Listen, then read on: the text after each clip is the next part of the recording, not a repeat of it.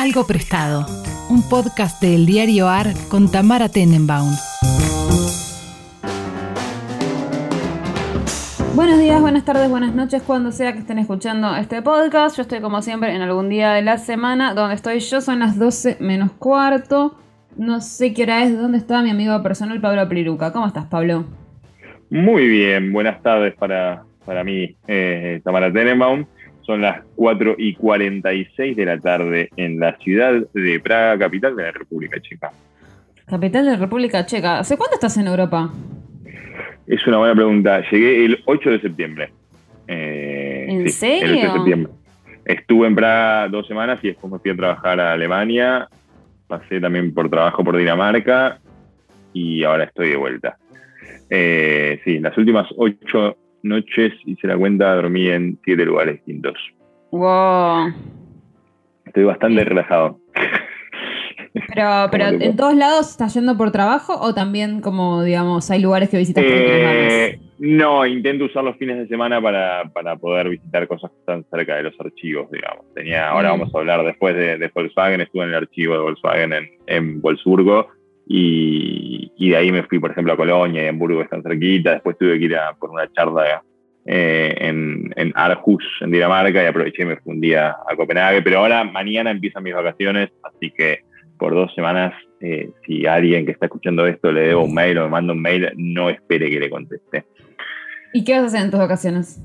En mis vacaciones, qué buena pregunta. Eh, me voy, nos vamos con mi novia a, a Budapest, a Viena que está en la cerquita de Praga, y después volamos a Turquía, porque había vuelos muy baratos y no conozco Turquía y me parece alucinante. Así que vamos una semana, o un poco más de una semana entre Estambul y un lugar que se llama Capadocia, Capadocia, Capadocia, no sé cómo se pronuncian, cómo lo pronunciaban los turcos, que, bueno, busquen las fotos, es un lugar bastante curioso.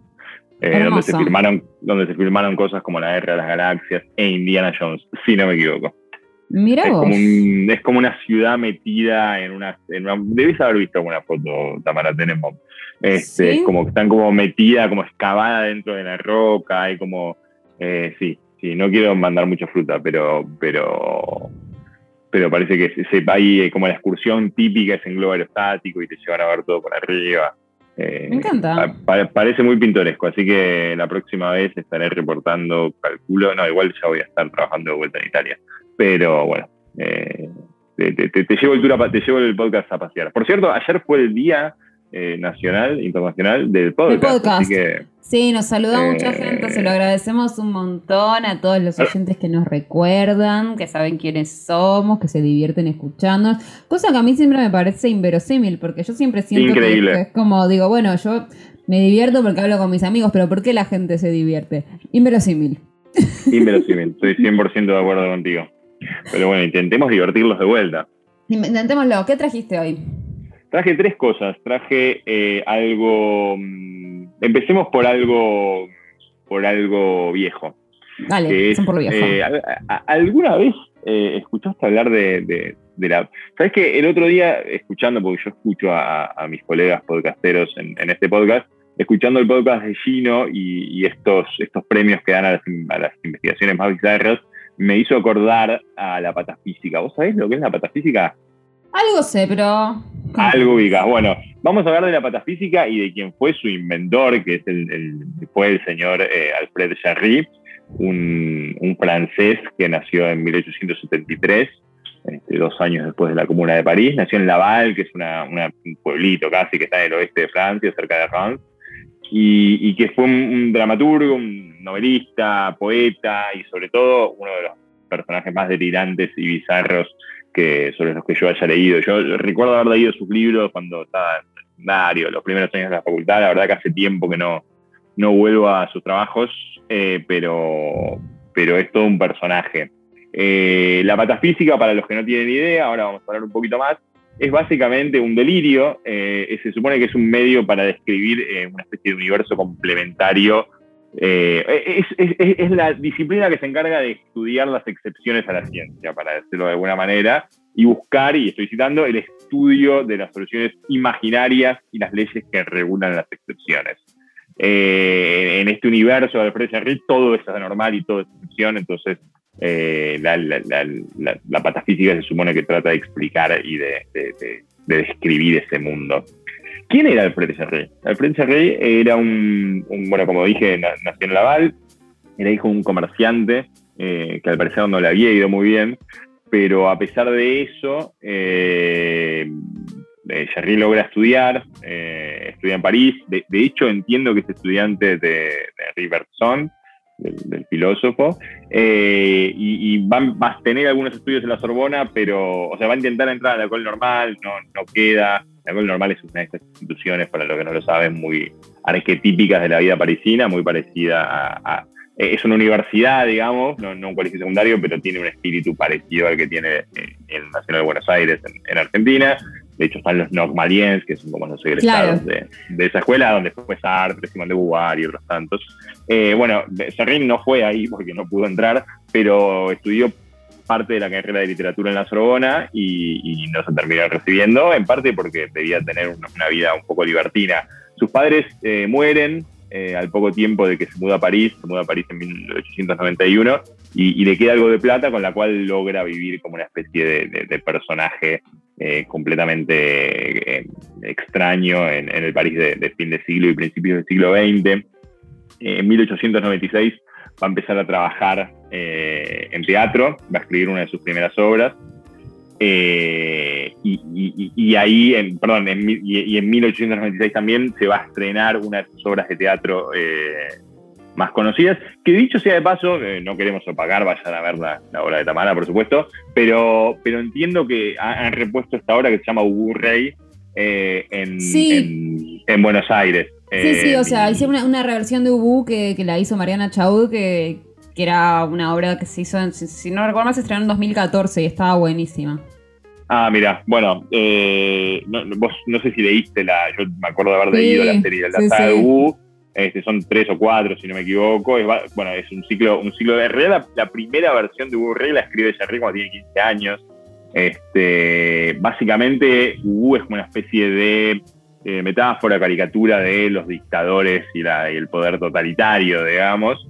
Eh, dicen que cuando se estrenó eh, tuvieron que parar varias veces la obra porque la gente abuchaba, porque era un delirio por completo y obviamente hablaba de, cualquier tipo de cosa. Este, tuvo, que estar, tuvo que ser interrumpida, pero le valió un poco la, aclamación de, la, de, parte de la crítica, me imagino, eh, parisina a nuestro amigo Jerry. Básicamente, el rey es el capitán de, del ejército polaco, este, que intenta recuperar su trono, destronando al rey Wenceslao. Tiene, tiene, hay varios personajes, está su mujer, está el capitán Bordura, tiene una máquina de celebrar con la que ataca a la gente. Este, es toda una, historia bastante, bastante extraña. Eh, y, un poco lo, que pasa con Jerry a partir del estreno de, esa obra es que él se empieza a convertir un poco en, el padre Hugo, en el Hugo Rey.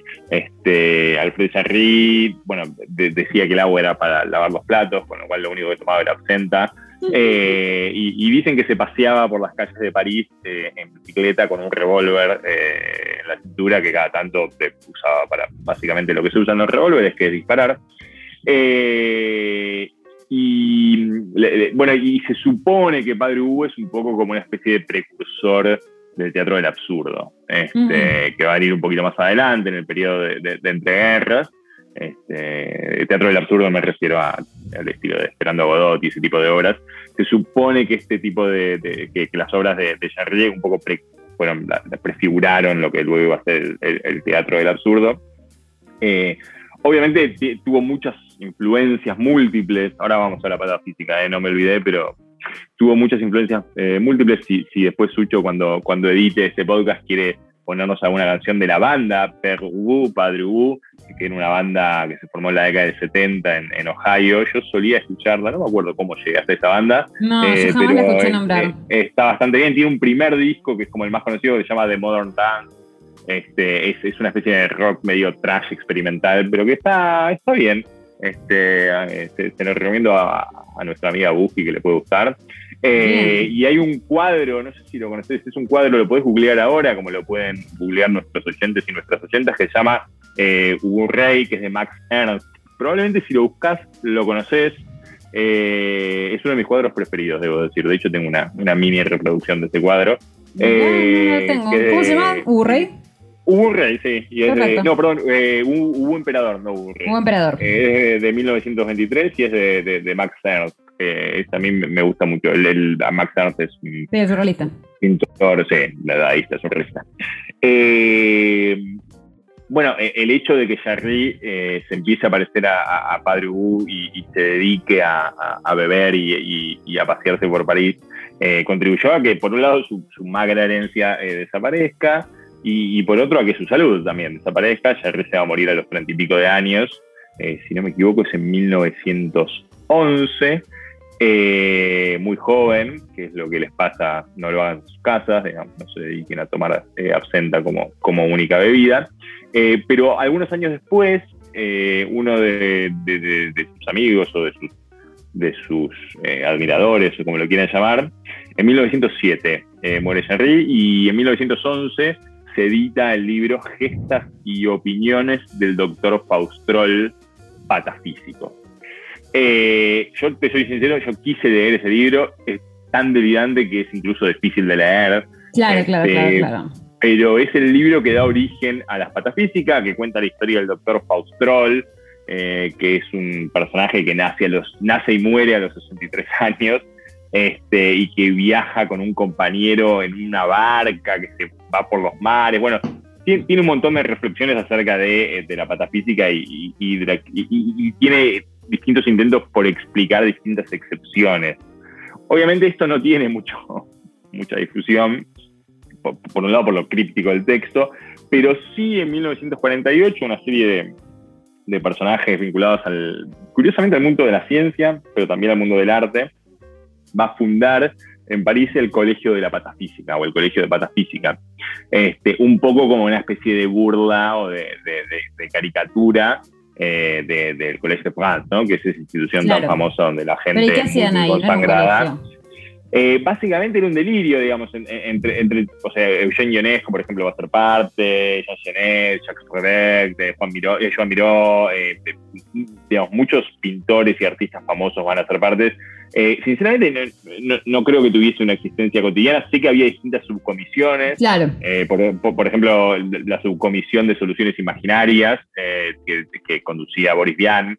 la subcomisión de las formas y de las gracias que conducía Max Duchamp.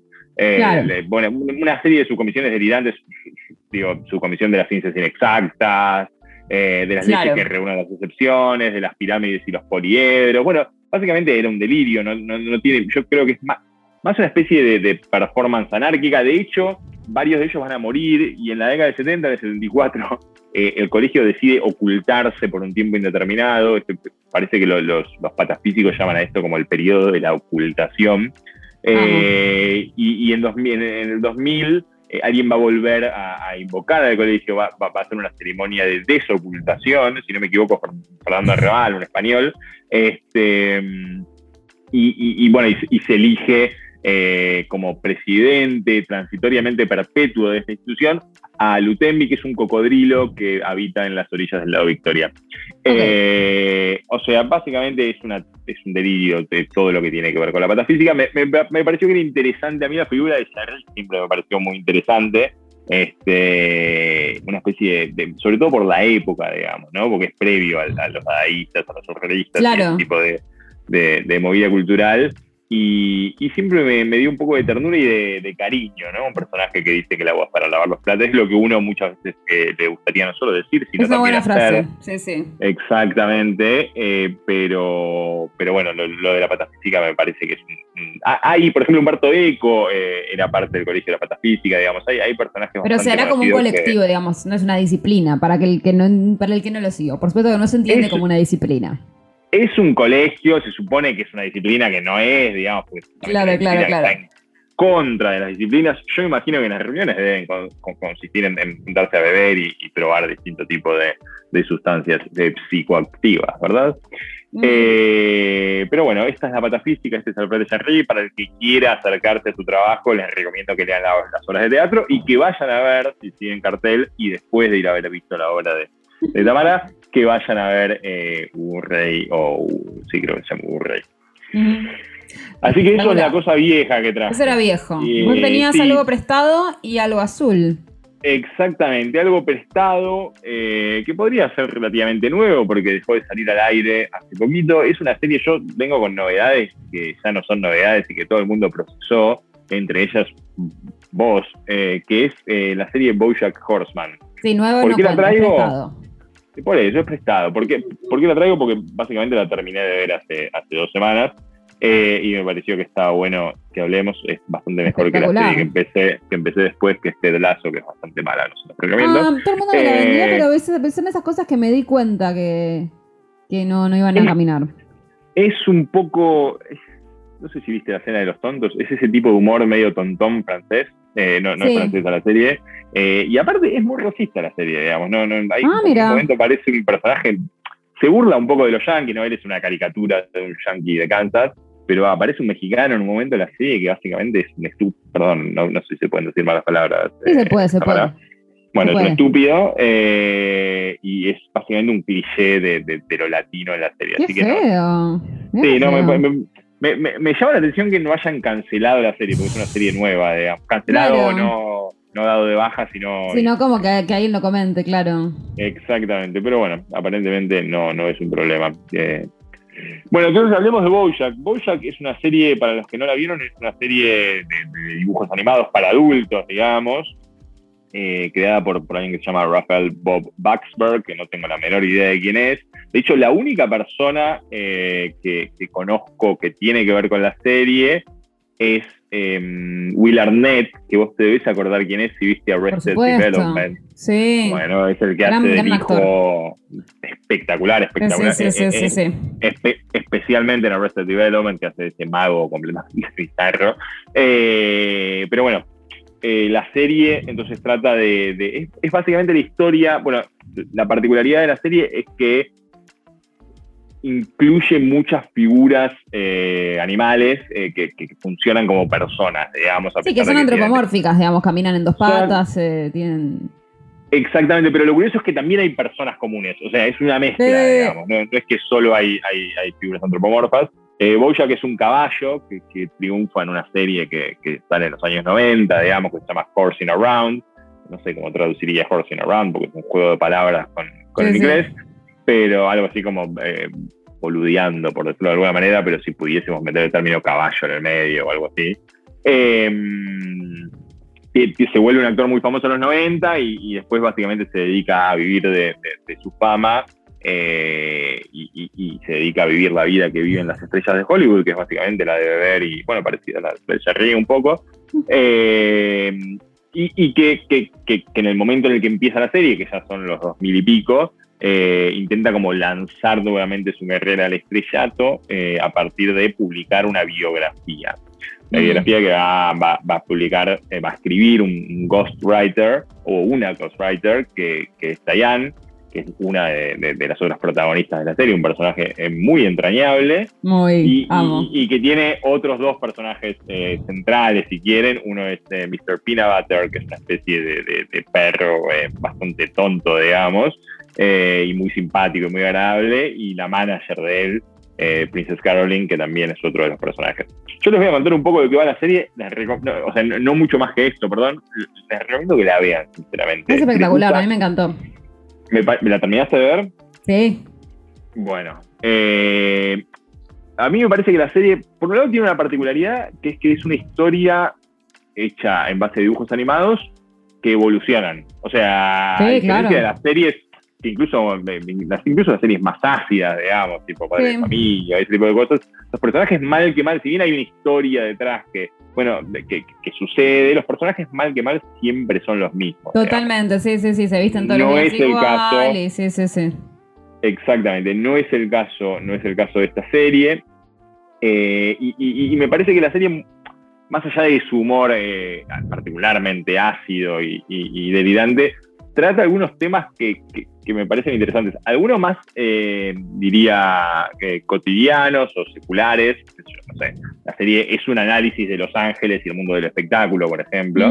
este, eso lo muestra muy bien. Eh, me parece que, un poco muestra bien eh, el tema de, algunos aspectos de la política en Estados Unidos, ¿no? Cuando el, Pina Butler quiere, quiere, se convierte en alcalde, construyen este puente a, Hawái, bueno, toda una serie de, aspectos muy brillantes. Que dicho sea de paso, no sé si viste que en California, no sé si ya pasó o está por pasar, hubo una, hicieron un recall, como convocaron a, a, California tiene una ley que es absolutamente delirante, que permite que juntando una cantidad de, firmas relativamente chica, parte del padrón, eh, uno pueda convocar un plebiscito para ver si el gobernador sigue o no sigue.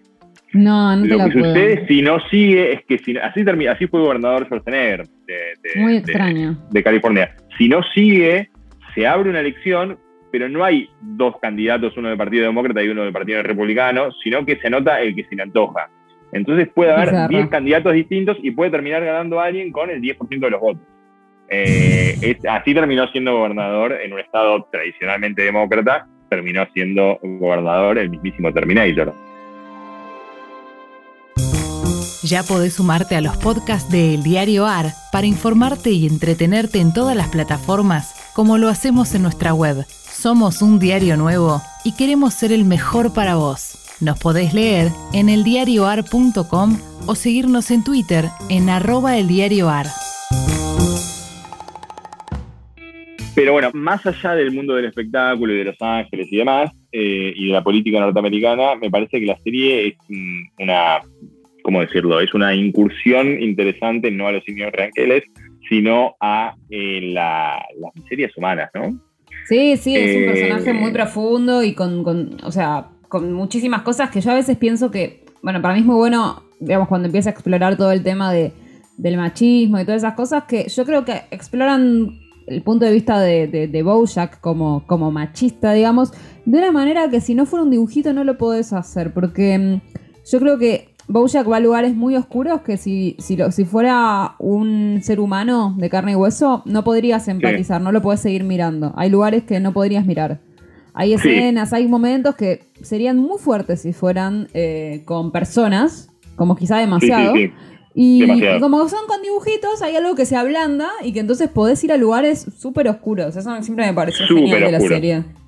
Es muy oscura la serie eh, y me parece que es muy oscura incluso tocando, aparte tocando temas muy oscuros como la muerte, como los vínculos familiares y los traumas, como las adicciones, y, que aún siendo hiper oscura y con un personaje eh, oscurísimo como, como Bojack, eh, y con un personaje clarísimo en el sentido de, lo opuesto oscuro, digamos, eh, como Pina Butter, me parece que incluso así logran también mostrar los matices de las posiciones eh, humanas o de, la, de, más extremas, ¿no? Porque en el fondo Bojack también tiene eh, algún momento de redención y Pina Butter, que es la bondad, eh, también tiene momentos de oscuridad bastante oscuros. Sí, y también hay muchos, o sea, van abriendo los puntos de vista, también vamos conociendo más a Princess Carla y Diane, todos van teniendo van teniendo su lugar, es un elenco grande y, tal cual, donde todos evolucionan, todos tienen un arco. No, a mí me gustó mucho eso que yo no soy de mirar animación para adultos, por ejemplo. A mí lo de padre de familia, todas esas cosas me parece una pavada, como algo que no merece mi tiempo. y, y en cambio Bojack me pareció que es una serie de verdad. No, no, me parece muy simpático, pero esa cosa, esos chistes tipo un chiste tras otro, todo es una referencia, todo se trata de, de, de, de como eso, como un nivel medio superficial, ¿viste? Eh, esto es como otro nivel. Esto es una serie que tiene otra profundidad, arcos, emociones, pasan cosas. Es. A mí me gustó mucho, mucho, mucho. Y creo que también, aparte, la serie va creciendo mucho con las temporadas. O sea, incluso diría que la, primera es la más tranquila, es la más tradicional, y después eh, van, van investigando cosas que están muy buenas. Sí, eh, y yo les diría que si la van a ver, no esperen una serie para estar a las carcajadas todo el tiempo, porque no lo es. Eh, ah, para mí sí, te reís todo el tiempo tiene humor y muy bueno, pero no es solamente eso. O sea, no es para No, no es solo eso, pero para mí te reís muchísimo. Sí. Te reís muchísimo. Tiene capítulos muy oscuros, digamos. no les quiero contar ni de qué va, pero el, anteúltimo capítulo, que es de la cena, digamos. Eh, sí, no, es un montón. Me puso muy incómodo. No, sí, es durísimo. Solo voy a decir eso. Así que nada, traje eso, traje, traje Bojack también. Ahora pasamos solo azul. Le, nada, los, los impulso a que, a que puedan verla. Es una muy interesante serie, está en Netflix si no me equivoco, y si no pueden buscarla en Liberarte, como dice Valera. No. Lo, lo que encontré que fue curioso es que la serie la dio de baja, yo no sabía, la dio de baja Netflix, eh, y el, el- el creador eh, como que te- tenía como una especie de, de dulce amargo, o sea, tenía una sensación medio encontrada porque estaba enojado porque la habían dado de baja, pero aparentemente le avisaron incluso antes de que empiece la sexta temporada que esa iba a ser la última. Sí, y por eso sí, la serie sí. tiene, un, tiene un buen cierre, digamos, no, no quedó colgando. Sí, sí, sí, no en ningún momento, o sea, cuando termina, termina. El Está claro que el tipo sabía que esa era la última temporada. Yo también creo que, Sí. que tenían para dos o tres más. Pero me Sí, parece sí, que, sí, que es sí. el momento en el cual Netflix un poco cambió su, su- dio un giro en su producción. Porque mm, yo creo que Bojack es como de la última camada de series, eh, digamos, em, medio, medio subversivas que hizo. Porque si pensás, la primera serie que hizo, que hizo Netflix fue Orange is the New Black, que era muy subversiva. y esa es la primera producción propia que ellos hacen. Y Bojack, eh, que empieza poco después. Después, Netflix vino a un lugar mucho más comercial en sus producciones propias. Y para mí, cuando den de baja a Bojack es porque, bueno, esto ya pertenece a un a una estética anterior, a algo que, que- a una cosa medio indie que ya no estamos dispuestos a, a bancar. Parece que pasó Queremos, eso. queremos vender otra cosa, sí, tiene sentido. Sí, yo creo que Tiene pasó sentido. eso. Es una, es, para mí como que tendría que haber seguido en Adult Swim o algo así, pero viste que esas cosas Bueno. contractualmente son muy complejas. Puede ser, me imagino, vos sabés más del tema que yo. Eh, traje algo azul Algo también. azul. Voy a decir que hice trampa, porque la verdad que el logo de Volkswagen es azul, así que no, No, hay hice ninguna trampa. Es perfectamente legal. Eh, y tiene un poco que ver también con, con- con una experiencia reciente, que es que estuve en el archivo, visitando el archivo Volkswagen. No les voy a contar lo que encontré, porque no les voy a contar, perdón, lo que encontré, porque eso van a tener que leer la tesis y, o el libro cuando salga. No les voy a spoilear mi tesis. no les voy a spoilear mi tesis, que es bastante más aburrida que cualquier cosa que se pueda spoilear. Pero eh, estuve en la fábrica de Volkswagen que eh, tiene la curiosidad de que, tiene dos curiosidades, diría. Ahora les voy a contar un poco la historia de la empresa. Pero la fábrica automotriz de Volkswagen es la más grande del mundo. Eh, es la fábrica más grande del mundo. Al nivel de que tiene, por ejemplo, cuatro líneas de colectivos dentro de la, de la fábrica Increíble. eh, como una ciudad. Tiene, si Claro. no me equivoco, más de 6 millones de metros cuadrados eh, y puede producir más de 800.000 autos por año. Eh, sí, es muy particular. La otra característica es que es muy secreta y misteriosa. No se pueden sacar fotos adentro de la fábrica. Yo entré, no se pueden, y por eso vengo a queridos oyentes y queridas oyentes a contarles, eh, no se pueden sacar fotos, tampoco obviamente pude sacar fotos de ninguno de los documentos, de hecho como archivo es un archivo muy particular porque no tiene nada online, o sea, no hay un catálogo que uno pueda ver, no hay una ayuda que uno, finding aid, se suele llamar en inglés, que, que- que uno pueda consultar, sino que tiene que describirle al archivista, que es una señora maravillosa y muy agradable, eh, tiene que describir los temas que a uno le interesan y ella, eh, bueno, le busca cosas. Hay, hay, hay- hay una computadora que no tiene conexión a internet, donde hay algunos catálogos y ella busca ahí lo que, lo que, este, lo que les tenga ganas de mostrar, por otro lado, ¿no? Mm. Son empresas que curan eh, su archivo, porque un poco de esto conversaba con un amigo hace poco, porque eh, un poco curan su historia, digamos, ¿no? Y esto, obviamente, tiene mucho sentido, no porque no hayan hecho una política de, de revisión de su propia historia, pero bueno, Volkswagen, como saben, o tal vez no, tiene una historia un poco complicada, digamos, ¿no? Porque el momento en el que el proyecto de construir el, el- bueno, Volkswagen, para los que no lo saben, quiere decir auto del pueblo, básicamente, y el momento en el que empieza la industria automotriz tiene un boom a partir, sobre todo diría de la década del 20, digamos, ya desde los 10 en Estados Unidos hay, hay más autos en circulación, pero sobre todo a partir de los 20 y los 30. ok. Eh, y en Alemania, en, en los años 30, empieza la idea de producir esto, el Volkswagen, el auto del pueblo, ¿no? Eh, pasa que en Alemania, en la década del 30, también pasaban otras cosas. Eh, por Claro. ejemplo, el ascenso de, de- de Hitler y del nazismo, que comienza a elucubrar, con- a elucubrar la idea de poder producir este auto del pueblo en la fábrica de Volkswagen. El, el- el encargado de llevar este proyecto a cabo es alguien cuyo apellido te va a sonar, que es Ferdinand Porsche, que es el, eh, que, de, de donde viene el nombre de Porsche, que es una de las, o sea, Porsche también es producido por Volkswagen, digamos, Volkswagen produce distintos tipos de autos, a todo esto, que nos manden una remera o algo, ¿no? Sí, Eh, ¿no? Que se te- estamos haciendo al- alto PNT. Sí, una remera me parece bien porque auto de canje conozco poca gente que tiene, te digo. Eh, auto de canje no nos vendría mal, pero... No, pero, pero ¿vos sí, ya es mucho. ¿Vos manejás? Estoy aprendiendo. aprendiendo a manejar, mira. Bueno, en breve nos contarás un poco. Bueno, así que Volkswagen, eh, estén atentos porque eh, siento que podría ser un PNT. Este, ahora bien, el problema es que, eh, bueno, la, fábrica se, se, construye en Wolfsburgo, que es una ciudad, a ver, está como a una hora y pico de Berlín yendo para el oeste. intenten decirle a un alemán que van a Wolfsburgo y van a ver la cara de, de extrañamiento que ponen y de tipo, ¿por qué? ¿por qué irías ahí? No hay nada, o sea, está la fábrica y una ciudad horrible eh, que no tiene básicamente nada, más allá del equipo de fútbol, digamos, eh, que, es como lo que se suele llamar un company town, como una ciudad o pueblo ligado a la fábrica que está alrededor. Hay muchos casos de eso, ¿no? este, entonces, em, no, no, hay mucho, empiezan a construir la fábrica, pero claro, al poco tiempo empieza la guerra y la fantasía de construir el auto del pueblo, eh, mm. se evapora rápidamente y la fábrica se reconvierte en eh, una fábrica vinculada a la Segunda Guerra Mundial y la producción de armamento y de, y de, y, de materiales para la guerra, digamos. Eh, ahora bien, cuando finalmente, después de la guerra, los, los yanquis, los soldados americanos llegan a la ciudad, en la fábrica encuentran casi 8.000 trabajadores forzados, digamos, ¿no? Eh, o sea, digamos, la, historia de Volkswagen, y ellos tienen toda una política de memoria, y un sitio de memoria dentro de la fábrica, también tiene que ver con, el nazismo y con esa historia. Después de la Segunda Guerra Mundial, los que quedan a cargo de la fábrica son ingleses, este, obviamente Alemania se lotea, como todos ustedes saben, después de la Segunda Guerra Mundial, y en el 55, perdón, y, a partir de la Segunda Guerra Mundial va a popularizarse el auto que, que, volvió a Volkswagen, una empresa global y masiva, que es el escarabajo.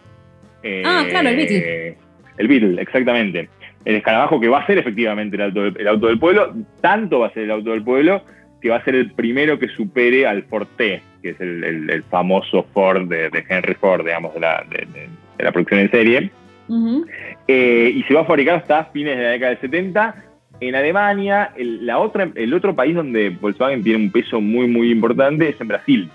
Eh, la fábrica, sí, no sé si lo sigue siendo, pero durante un tiempo fue la fábrica eh, de autos de digamos, la fábrica de Volkswagen más grande de Volkswagen afuera de Alemania. Este, así que se, populariza en, se populariza también mucho en Brasil, donde se va a seguir produciendo hasta mediados de, de la década del 80 todos ustedes saben de qué hablo cuando hablo de un escarabajo. Este es un auto que se No, o sea, hay gente muy joven. hay gente muy joven. Bueno, los invitamos a que lo googleen. O, a, que dejen de ser tan jóvenes, no se cumplan años, solucionenlo. Eh, así que, bueno, esa es un poquito la, historia de Volkswagen. Eh, fue bastante curioso e interesante entrar a la fábrica, para ser sincero, porque, bueno, se entra como por unos pasillos subterráneos que pasan por abajo de un río Obviamente tiene vías de tren al lado y tiene el río al lado como formas de transporte de, mercancías. Eh, y se entra por estos pasillos anchos. Obviamente ahora estaban bastante vacíos, ¿no? Porque por el corona, pero unos pasillos bien anchos. Este, hay unas hay unas, unas puertas eh, con bastante seguridad, donde uno tiene que mostrar un montón de cosas. Le dicen que no se pueden sacar fotos. No saqué ninguna, si, si algún tipo de FBI de, Volkswagen me está escuchando, no saqué ninguna foto. Eh, no, no, bueno, no voy a hacer ningún chiste fuera de lugar, eh, eh, sobre mi apellido de Alemania y demás. Este, eh, y, adentro de la planta es muy impresionante porque son unos edificios gigantescos, uno igual al otro, uno, al lado del otro y todos iguales. Este, la, verdad que es un lugar, fue una experiencia bastante interesante antropológica. ¿Y, había, un archivo que estuviera bueno ahí? ¿Cómo es eso? Y hay un archivo que está muy bueno. Eh, historiadores e historiadoras del mundo, el archivo de Volkswagen está muy bueno, está en alemán, que es un mm. idioma diseñado por el mismísimo Satanás, eh, sobre todo cuando hay que tomar notas, pero obviamente como no se pueden sacar fotos, no sacar fotos, claro. pipeando, eh, con lo cual todo lleva mucho tiempo, al punto tal de que voy a tener que volver una semana extra porque no pude terminar con el trabajo de archivo. Así que próximamente en los mejores cines la historia de los autos. O algo amo la historia de Volkswagen. Amo, amo mucho. Bueno, y para terminar, yo traje algo nuevo. Que tiene unos meses en realidad ya, pero bueno, meses para hacer un libro califica de nuevo todavía. Cuando falleció Tamara Kamenzain, yo hablé con Dale Rey, te lo estoy mostrando a vos, no sé por qué, lo pongo en el video como si no fuera a ver. Em, Se ve muy lindo. Es muy lindo el libro. Cuando falleció Tamara Kamensain, lo charlamos acá con Male Rey, que a mí me acababa de llegar hacía semanas, hacía poco. Yo tenía en las manos el libro de Tamara, el último, el libro que sacó Tamara este año. Y, mm, y yo no lo había podido leer porque, bueno, como que en su momento, mm, no sé, me, me- me sentí cómoda leyendo los libros viejos de ella, pero no este. Y entonces ahora eh, lo agarré porque además este domingo en la feria de editores, que, que sucede del viernes al domingo eh, en, en la Argentina, en la capital a la- federal, A la que invitamos a todos y todas a ir. a la que invitamos a todos y todas a venir, ahí en el Parque de la Estación, va a estar buenísima. Bueno, el domingo a la tarde vamos a estar con Mercedes Halfon y, y Daniel Molina. eh, vamos a estar hablando un poco de Tamara, haciendo un homenaje, porque esa era la fecha en la que yo iba a entrevistar a Tamara como presentación de este libro. Cuando Ah. Tamara falleció, dijimos, bueno, hagamos algo en esta fecha igual. Eh, porque aparte ella estaba re ilusionada. Me acuerdo como que, de hecho, lo último que me dijo fue las ganas que ella tenía de que nos encontráramos ahí, porque aparte ella estuvo muy guardada, fue como re fuerte. Pero me gustó la idea de, de hacer eso. No vamos a presentar el libro, vamos a recordarla a ella, pero yo pensé que igual iba a hablar de este libro como si, como si efectivamente estuviéramos presentándolo, porque la verdad que se merecía una presentación. Es un libro precioso, se llama Chicas en tiempos suspendidos. ¿Quién lo editó? Lo editó Eterna Cadencia.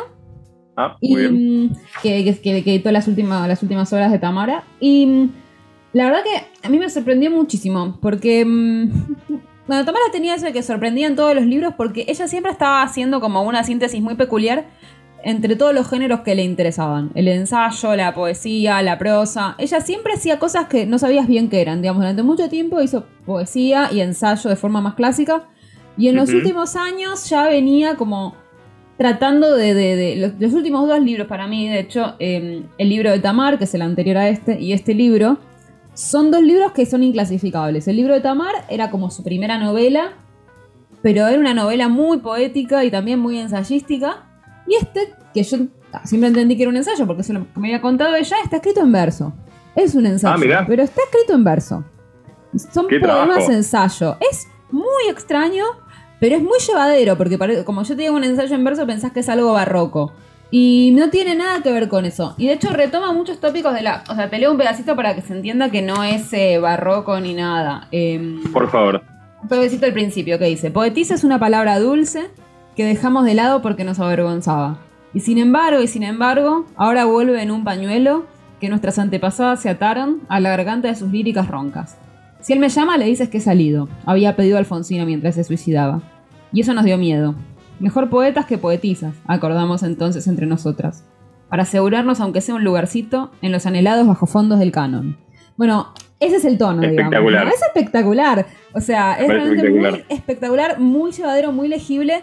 Y habla, o sea, to- habla sobre todas estas cosas. Habla como sobre ser poeta y ser mujer, sobre cómo lo llevó su generación y sobre cómo ve ella que lo llevaron otras generaciones. Porque habla de Cecilia Pavón, de las poetas de los noventas, que es algo que Tamara Sí. siempre hizo, que es hablar de generaciones posteriores. Eh, una crítica que siempre siguió leyendo literatura más joven.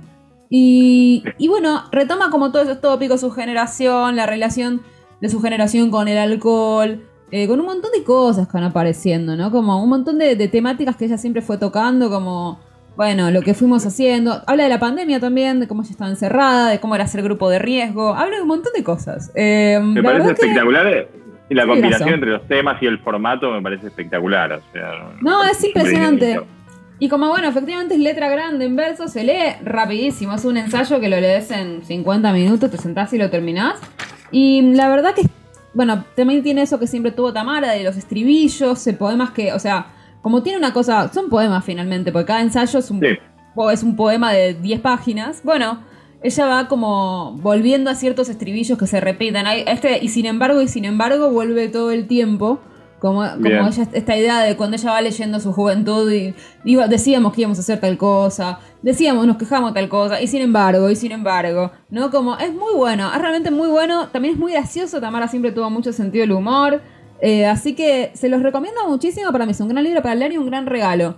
Chicas en tiempos suspendidos, de Tamara Kamensain. Así que mm, regálenlo, cómprenlo, porque mm, se van a divertir, básicamente. En- uno dice ensayo poético y parece algo súper elevado, pero es un libro divertido. Me, me tentó muchísimo, voy a intentar conseguirlo apenas vaya a la Sí, para mí Argentina. lo conseguís. La, el evento, ¿cuándo es, perdón? Cuatro y media de la tarde el domingo. nos reunimos Perfecto. en el Parque de la Estación para Solo en recordar persona, a Tamara. no va a estar transmitido también por Zoom, ¿verdad? Seguramente sí, seguramente sí, te mando el link. Ok, bueno, impresionante, voy a intentar verlo. Muchísimas gracias, Pablo Briluca, por interrumpir tus viajes por el mundo para charlar conmigo. Nos Un vemos el placer, mes que Tamara viene, Tenenbaum, como el resto de la siempre. semana que viene. Adiós. Adiós. Fue un podcast de El Diario